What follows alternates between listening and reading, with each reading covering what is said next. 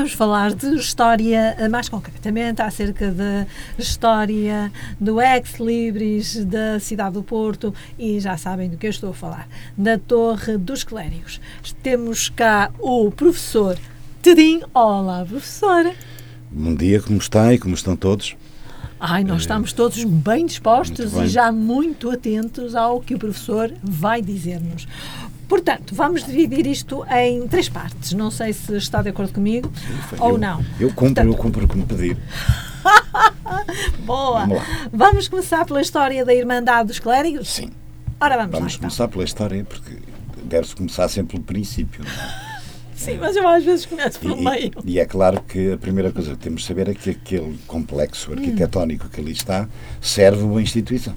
Pois claro. Uma instituição de cariz religioso, uhum. naturalmente, ligada a uma Irmandade que é fundada ali nos princípios do século XVIII, mais propriamente em 1707, pela junção de várias Irmandades de clérigos que já existiam, uhum. eh, nomeadamente a Misericórdia do Porto, por exemplo, eh, nomeadamente a Congregação do Oratório, uhum. algo fundado pelo, por São Filipe de Neri, lá atrás, no século XVI, e, e que acaba por também entrar na cidade do Porto, instalou-se na cidade, na igreja que nós conhecemos muito bem, é? que é a Igreja dos Congregados. E é, e é a junção dessas irmandades de clérigos que tinham como objetivo cuidar dos clérigos, os clérigos pobres doentes. e os clérigos doentes. Portanto, a, a, a, Irmandade, desde o início, desde a sua fundação, eh, que tem interesse, que tem interesse em em ter casa própria não é? e ter uhum. Eh,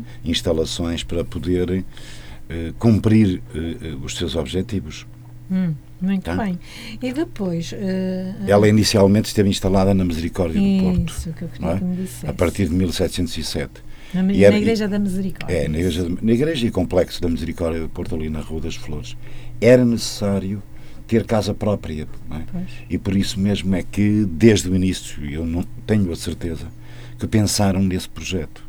Mas o projeto uh, e, e, do pensamento à ação demorou alguns anos. É? Só por volta dos anos 30, quando à frente de, de, da Irmandade estava um homem extraordinariamente importante no contexto da cidade e no contexto da Diocese do Porto, que era Dom Jerónimo de Távora e Noronha, Leme Cernais, veja só quantos nomes, Távora, Noronha, Leme e Cernais, da Casa de Cernais, imagine só.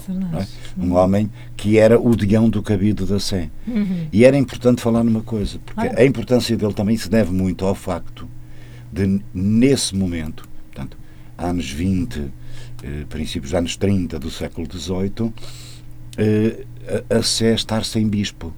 Ah, a, a Sé estava num período, lembra-se, já aqui falámos do, disso, do num período de sede vacante. E Isso. quem é que está à frente da, da, da, dos destinos da Diocese?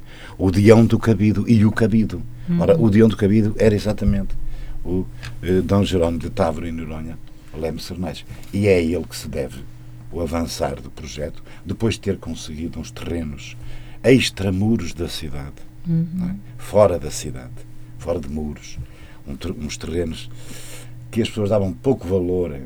porque eram terrenos uh, um pouco amaldiçoados. Sim, ali, depois aquilo não é fácil ali próximo, não é? Não, e ali próximo eram sepultados os, os condenados à forca. Ah, sim, sim. Não é? E, e, ali naquela zona eram as malvas, portanto. Por isso é que às vezes mandar às malvas é mandar para o sítio para o sítio menos bom. Menos bom, isso mesmo. Portanto, Ora bem, então já falámos da Irmandade. Certo. Uh, está tudo dito, ao fim e tá, ao cabo. Sim, tá. Entretanto, vamos partir para a história uh, da, da, construção. Da construção do edifício, E aí, começamos pelo Nazoni? Ou aí, não? aí começamos pela, pelo terreno, que já o dissemos que era necessário, era um terreno demasiadamente estreito. Pois. É? Uhum. Uh, e depois temos que falar de Nazoni, não é? Vamos lá. Porquê? Porque é que temos que falar de Niccolo Nazoni, como, como ele assinou quando chegou à cidade e quando pintou uh, parte da Capela Mor da, hum. da Sé do Porto. Uh, ele, ele, assinou Niccolo Nazoni, não é? Isso. Ora, desde esse momento há uma ligação muito forte entre ele e o Dião da Sé, é? o Dom Jerónimo, ou seja, entre ele e o presidente da Irmandade dos Clérigos Pobres, que era o mesmo Dom Jerónimo. Hum. E é claro que essa ligação de, de, de intimidade artística, cultural, etc., e amizade, vai fazer com que eh, eh, Dom Jerónimo entregue o projeto e a execução do projeto ao seu artista preferido, que já cá estava desde 1725. É? E esse seu artista, que não era arquiteto, já sabemos isso, já falámos disso, hum. era um artista italiano com uma formação na área da pintura, pintura mas isso. pintura da arquitetura falsa, da arquitetura interrompe-lei, arquitetura ilusionista, é? uh, um fingimento da arquitetura. E ele passa essa sua formação para um projeto que oferece à Irmandade. Esse também é um dado muito importante. Ele não ganha nada com a execução de projeto. É verdade. Ele oferece e, e, cria, e cria um projeto em função do terreno que tem. É? E o terreno que ele tem é, como eu já o disse, muito estreito, é? comprido, mas muito estreito. Portanto, ele vai fazer uma obra que, que, se vai alongar ao longo do edifício central, que é a igreja. Vai fazer primeiro a igreja, a seguir a casa do despacho e hospital, enfermaria da, da, da Irmandade e já na parte final a torre. a torre. Onde é que vai colocar a torre? Na fachada? Não. Vai colocar a torre atrás da igreja. Porquê, professora? Porque eu, te, eu, tenho, eu tenho uma opinião muito, muito minha, muito pessoal. Primeiro, pelas condições do terreno. Pois, não, é? não se esqueça que o terreno é, inclina, é tem um declínio Declive. acentuado. É, é, e segundo, e, e, além disso, era um terreno muito estreito, como já o disse. É? Portanto, segundo, porque ele é italiano. É? Esta, esta é a minha teoria, que eu há muito a divulgo, sempre que falo sobre. Porque é que, porque, o que é que isto de, de ser italiano de tem a ver com a colocação da torre? Eu lembro que ele é italiano e é da região da Toscânia. Ele é dali da região de, de Siena, de Florença, de Arezzo, Bolonha. Ele é mais propriamente de uma terrinha chamada San Giovanni Valdarno, é tá? que fica muito próximo de, de, de, Florença e Arezzo, mais ou menos. Onde eu já estive, por sinal. Ah, já fui visitar San Giovanni Valdarno. Propositadamente para ir à cidade onde Nazan nasceu. Não fui lá por outra razão. Só fui lá por isso. E e que é muito interessante. Portanto, o que é, o que é que explica a torre? Uma das características daquelas cidades é a existência de torres, marcando muito bem o poder das famílias, o poder da, da comunidade, da comuna, o poder das instituições. E, e, e, ele vai criar uma torre no Porto muito semelhante às torres da Toscânia. Por exemplo, muito semelhante à torre da, do edifício comunal da cidade de Siena muito semelhante à torre do, da, do Palácio Vecchio, do, o Palácio della Signoria de Firenze, de Florença. Tá? Fantástico. E essa é a minha teoria. Eu acho que a torre é, é um marco de saudade. Hum. Saudade do Nazoni, da sua terra natal, onde ele nunca mais foi desde o dia em que chegou ao Porto. E cá é? ficou. E não esqueçam que ele veio ao Porto para pintar, executar uma obra e ir-se embora. E na Sé, não foi? E na Sé. Ele não veio cá para, para, para ficar tarde. no Porto. E, e, a prova disso é que ele casa com uma jovem italiana na cidade do Porto. É? Só que essa jovem morreu muito cedo, produto de parto do, do primeiro filho dele. E, e ele, a partir daí, ele vai ficar. Ele vai ficar porque a cidade está ansiosa de obras está a passar por um período de grande ascensão, não é? Uhum. E, e, as obras e ele vê aqui um, importante mercado para poder executar e desenvolver aquilo que ele sabe, que é desenhar, Sim, ele... que é desenhar arquitetura.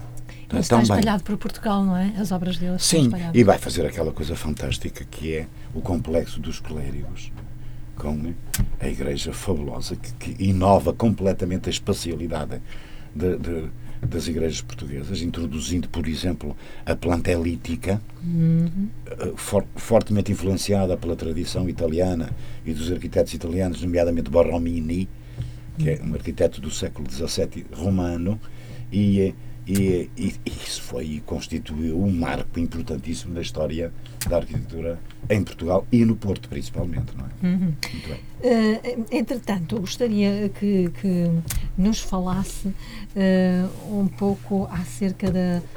Mais detalhadamente acerca da arquitetura interior uh, da torre e, e, e, também da igreja. Sim. Porque a Casa da Irmandade, neste momento, está transformada em museu. Sim. E o que é que lá nós podemos observar? Bom, nós temos que, em primeiro lugar, pensar que é por volta de 1735 que as obras arrancam. É? Hum. E arrancam, naturalmente, pela Igreja. E é aí que Nazoni desenvolve o tal projeto inovador, introduzindo, é barroco. introduzindo a, a, a, planta elítica hum. e, e, ao mesmo tempo, valorizando a fachada. Vamos Isso. começar pela fachada. Isso. Porque a fachada sai da tradição portuguesa. Normalmente, a tradição da arquitetura religiosa portuguesa tinha na fachada duas torres ou uma torre lateral ao centro. Normalmente era, é. era eh, a, a, tradição portuguesa. Mas ali... Ele ali não, não vai eh, avançar dessa forma. Não é? Talvez devido às condições do declive do terreno, é? em primeiro lugar, portanto, não lhe permitiam grandes ousadias, mas, e, e por isso mesmo, ele pode desenvolver um projeto que valoriza o cenário da fachada. E, e se reparar, a fachada dos clérigos, hoje valorizada é? pela abertura da Rua dos Clérigos, uhum. que, eh, às vezes pensamos, quando ela foi construída, aquela rua não existia. Não é? Como eu costumo dizer, quem vai valorizar a obra do Nazoni na fachada é o João de Almada e Melo e a Junta das Obras Públicas, criada já em meados do século XVIII, e que abrem aquela rua e que lhe dá uma perspectiva cenográfica. Não é? E o que é que Nazoni faz eh, na fachada? Não, não, não cria uma fachada plana, lisa, à maneira da tradição da arquitetura portuguesa. Muito lisa, só valorizam a portada, valorizam as janelas e pouco mais. Não. Ele vai transformar a fachada num grande cenário barroco com elementos já tardios, de um, de um barroco tardio, hum. sem dúvida. Eh, mas, ou, ou, se quisermos usar o termo correto, tardo-barrocas, eh, não, não queria dizer rococó, porque hum. há quem o diga. Sim, é. Há quem o afirme, rococó. Porque é uma das características faz uma coisa, faz uma coisa muito interessante, que é utilizar uh, os elementos que identificam o encomendante, neste caso uma irmandade, de clérigos pobres, não esqueçam. Uhum. Não é de clérigos ricos. Por isso é que às vezes brinco dizendo: imaginem se aquilo era de clérigos ricos. Não é? Uau! A torre teria mais de 100 metros, não é? Mas assim fica pelos 76. Mas na fachada ele, ele está a usar o, os símbolos de, do encomendante. O que é que quero dizer? Vai usar tudo aquilo que de alguma maneira ajuda a identificar eh, eh, a instituição. Por exemplo, por exemplo. Há uma certa sobriedade, não é? Há muita, mas há ao mesmo tempo uma forte carga cenográfica. Uhum. Teatral até, uhum. mas parece o, o, cenário de uma ópera barroca, por exemplo. Uhum. E até tem palco, não é? Com aquele escadório monumental que nos leva até ao palco. É mas há outra coisa muito interessante, é que ele coloca eh, na arquitetura muitos elementos, muitos elementos decorativos que saem da linguagem da arquitetura e entram noutras linguagens. Quem é que ele lá coloca? São Pedro. São Pedro Advíncula, que era outra das Irmandades que existia na cidade uhum. quando, quando as três se juntaram para criar a Irmandade dos Clérigos. Não é? E quem é que coloca a seguir? São Filipe de Neri. Lá está o homem que fundou a congregação do oratório. Do, ou seja, aquilo que nós chamamos de congregados. Mas se, se olhar para a fachada, além dos elementos de arquitetura, frisos, pilares, eh, frontões, seja o que for, ele acrescenta elementos decorativos, por exemplo, galhetas, um chapéu de três bicos, não é? E, e outros instrumentos faziam parte das alfaias litúrgicas Muito da bem. missa. Ao mesmo tempo que a coloca, coloca uma almofada, em cima da almofada uma tiara papal. Porque é que está a tiara papal? Para eh, agradecer ao papado, a Roma, a instituição desta nova Irmandade. Em 1707. É isso que ele faz. Ele faz isso em todo lado. Faz isso nas quintas, por exemplo, no Palácio do Freixo. É? Faz na Quinta do Chantre, ali em Lessa do Balio. Uhum. Faz aqui em Matozinhos. Ele coloca na fachada, além dos elementos da arquitetura que organizam a fachada, muitos elementos decorativos. O que torna, o que torna a fachada um, um, um elemento de grande impacto visual. Ou seja, o triunfo do óptico o triunfo da visão, ou seja, barroco na sua plenitude. É uma forma de encantar, de atrair as pessoas e imediatamente identificam quem é. E vai fazer o mesmo, faz isso na fachada e vai fazer o mesmo na torre, mas isso de outra forma. Não é? Está certo? Tá Mas, certo. portanto, o- o- é, é um edifício extraordinário. Mas E- na casa, na e casa acrescenta tudo isso um grande medalhão com o AM. AM Que é a- a Maria. A, Virgem Maria. É a dedicação à Ave Maria, a dedicação à Virgem Maria, que é um monograma da Irmandade. Porquê? Porque a Irmandade, em reunião eh, tida na altura, decidiram atribuir o Urago, a patrona da, da Irmandade e da Igreja, à Nossa Senhora da Assunção. Sim. É por isso que a rua ao lado, aquela rua estreita, Uhum. sinuosa, sem nexo, não é? Porquê é que a rua é tão sinuosa tão, e sem nexo? Porquê? Porque as muralhas estavam ao lado.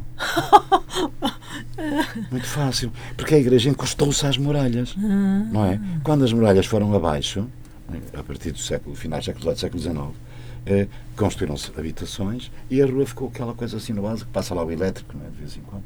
E chama-se como Rua da Assunção.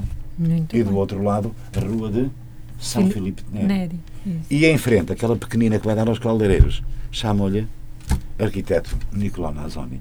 Eu acho que devia ser outra rua. Uma rua mais larga, merecia. Eu acho que sim. Merecia outra rua. Estou de acordo. Não é? Entretanto, também, a parte de, que, que eh, dizia respeito à Irmandade é mais austera. Claro, porque se trata de um hospital. Exatamente. Não é? E trata-se da casa do despacho, Hum. onde os- a direção reunia, tomava decisões, etc. Mas também tinha alojamento. Pois.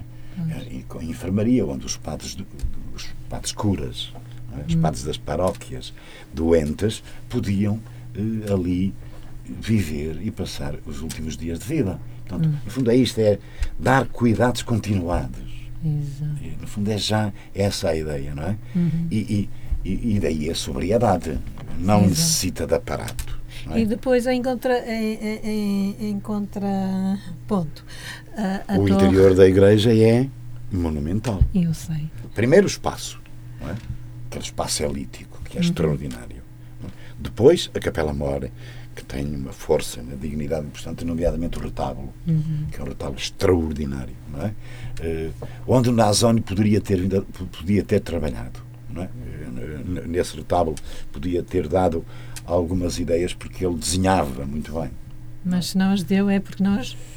Deu, deu, com a certeza. E, mas depois, o que, é que o que é que vemos no retábulo, para além daquele aparato, onde aí sim já aparecem algumas soluções decorativas que lembram o rococó. não é? Mas não deixa de ser um tardo barroco de grande influência italiana, que se vê, todo, nomeadamente nos órgãos, os dois órgãos laterais, É verdade, a que, que todos os dias tocam.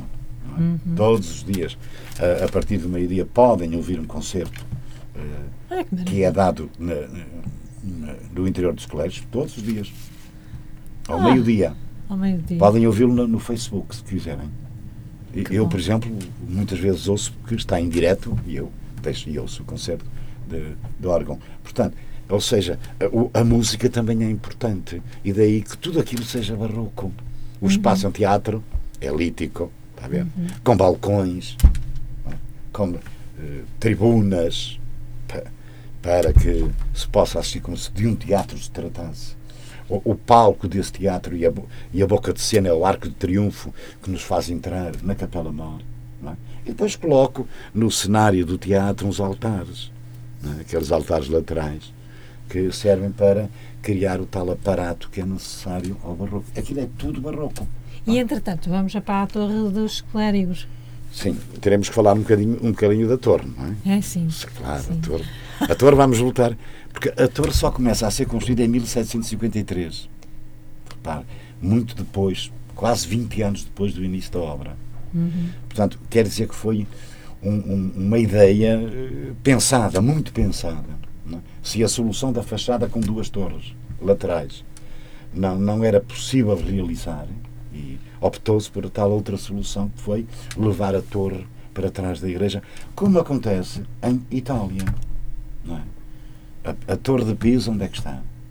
Atrás da Catedral de Pisa. E poderíamos continuar a dar imensos exemplos onde isso acontece. Ele vai fazer o mesmo, vai colocar na torre, no prolongamento do edifício que já vem da igreja. A torre está no eixo do sim, centro sim, da igreja. Sim, é? Está, está no eixo. E vai rematar numa parte mais alta, o que eleva ainda mais a torre, dá-lhe outra majestade, dá-lhe outra visibilidade. Hum?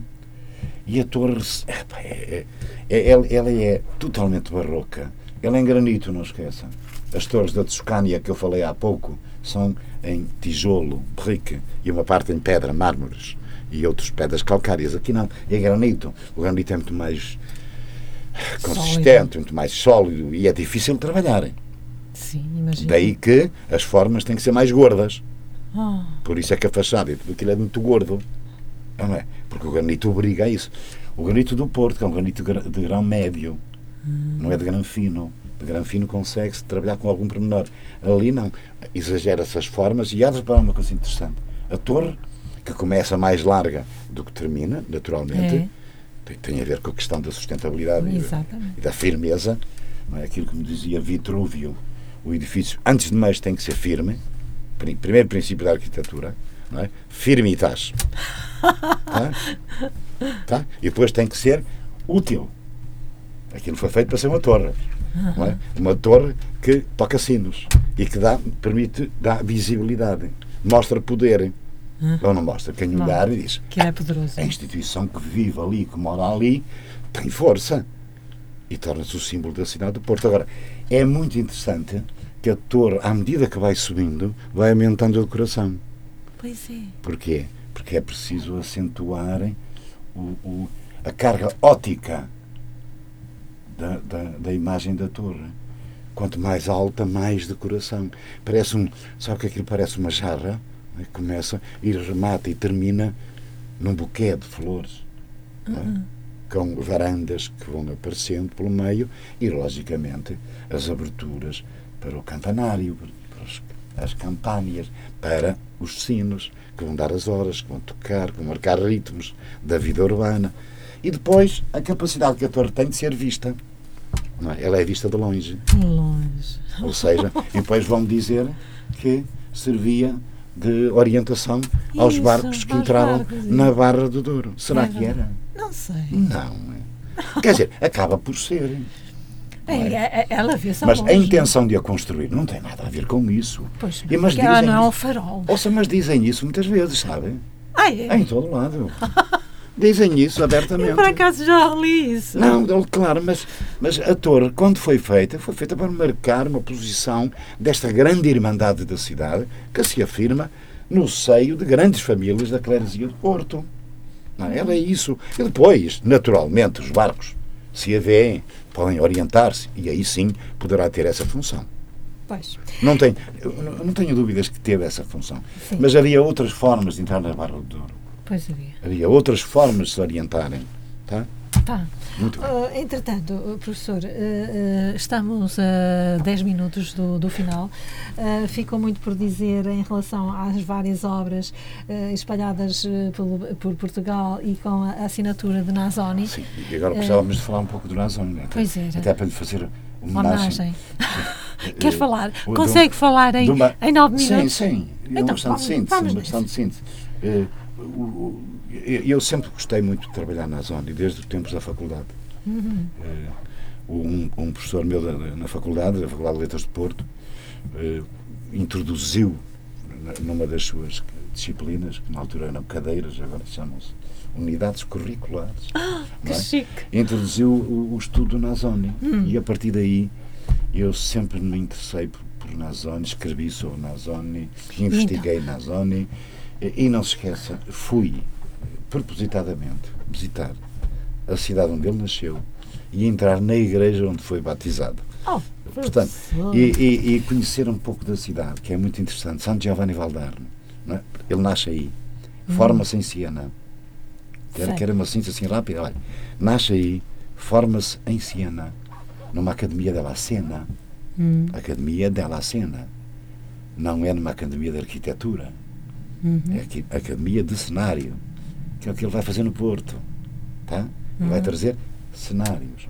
E depois passou por Bolonha, Andou por ali, por Toscana, não tínhamos dúvidas. Esteve em Roma, onde contactou com os grandes arquitetos, as grandes obras do, do barroco romano do século XVII, dos Borrominis, dos Berninis e tantos outros.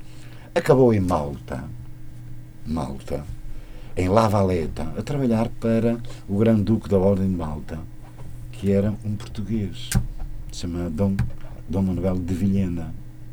E na Ordem de Malta estava um um homem, liga, um homem ligado à Ordem de Malta, de Lessa do Bailio, ou Lessa do Balio, aqui da vossa, do vosso conselho.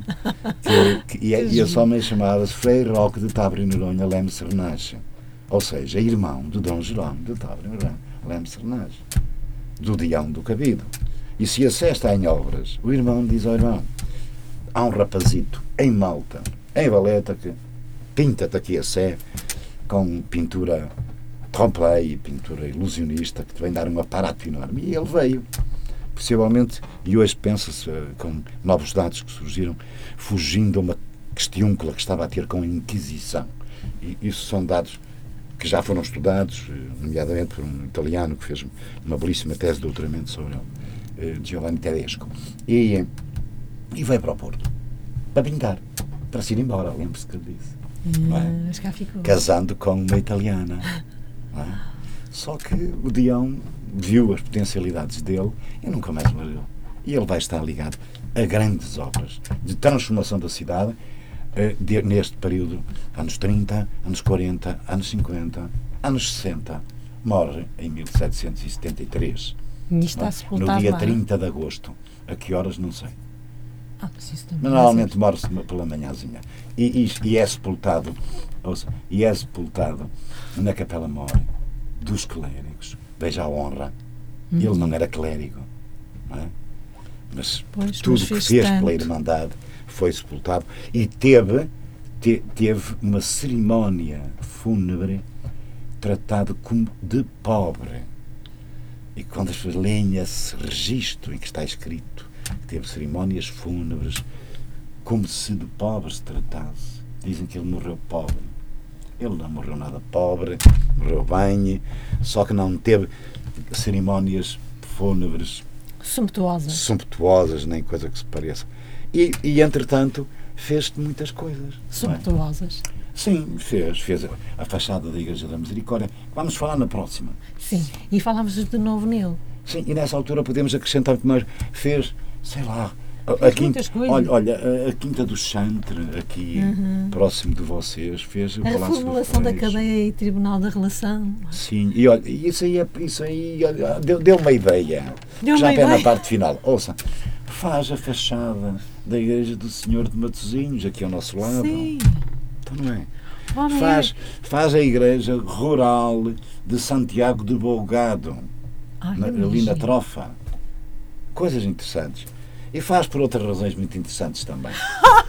Então fica para a próxima Mas dia fica 18. porque se falarmos da misericórdia no próximo encontro, sim, vamos falar nessa altura podemos outra vez meter o Nazoni e outra vez tratar a forma como ele propunha cenograficamente as fachadas dos seus edifícios. Por isso é que eu muitas vezes digo e, e sigo algo que já tinha, tinha sido apontado por um grande historiador português chamado Reinaldo Santos, que digo, o barroco do Porto é um barroco psicológico. O que é que isso quer dizer? É um barroco de grande impacto nos- através dos sentidos, nomeadamente a visão e a audição, mas principalmente a visão. E isso deve-se a Nazão. Fantástico, professor. Tá bom? Até dia 18. Muito bem.